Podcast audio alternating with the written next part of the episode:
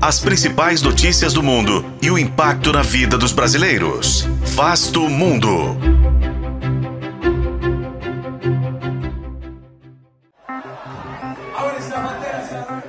Numa reviravolta em relação às prévias argentinas, o candidato do governo conquistou a maioria dos votos no primeiro turno e Sérgio Massa disputará diretamente com Javier Milei quem será o novo presidente.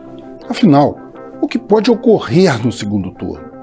Este é Vasto Mundo, podcast de relações internacionais do tempo, e juntos vamos saber mais sobre a disputa eleitoral na Argentina.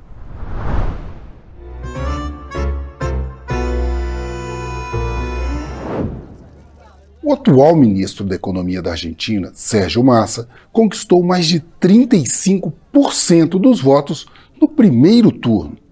Isso após ter ficado em terceiro lugar nas prévias de agosto e de aparecer embolado nas pesquisas eleitorais, muitas vezes atrás de Javier Milei.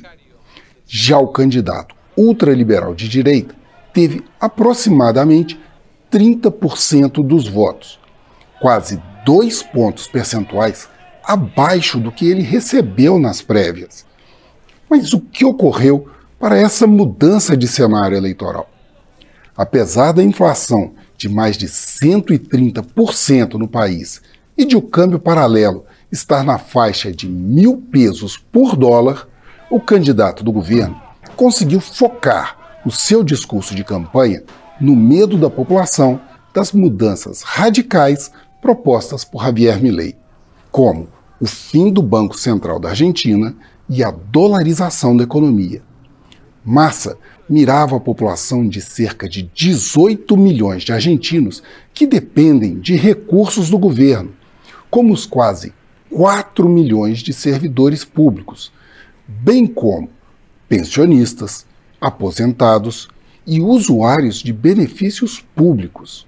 O governo atual também adiou reajustes de energia e de transportes que estavam previstos para o período eleitoral, além de oferecer bônus para trabalhadores informais e desempregados, que, apesar da crise, beiram apenas 6% da população argentina.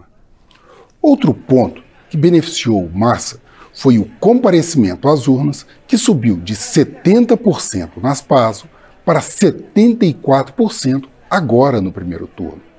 Neste momento, tanto Massa quanto Milley tentarão buscar o apoio de Patrícia Bullrich, de centro-direita, tanto pelos 23% de votos que ela obteve, quanto pela necessidade de atingir governabilidade no Congresso. Pois, apesar do grande crescimento dos libertários, eles contam com apenas 34 das 257 cadeiras na Câmara. E o oficialismo ficou com 108 cadeiras, 10 a menos do que tinha, o que tornará governar um desafio, independentemente de quem vencer o segundo turno em 19 de novembro. Eu sou Frederico Duboc e este foi Vasto Mundo.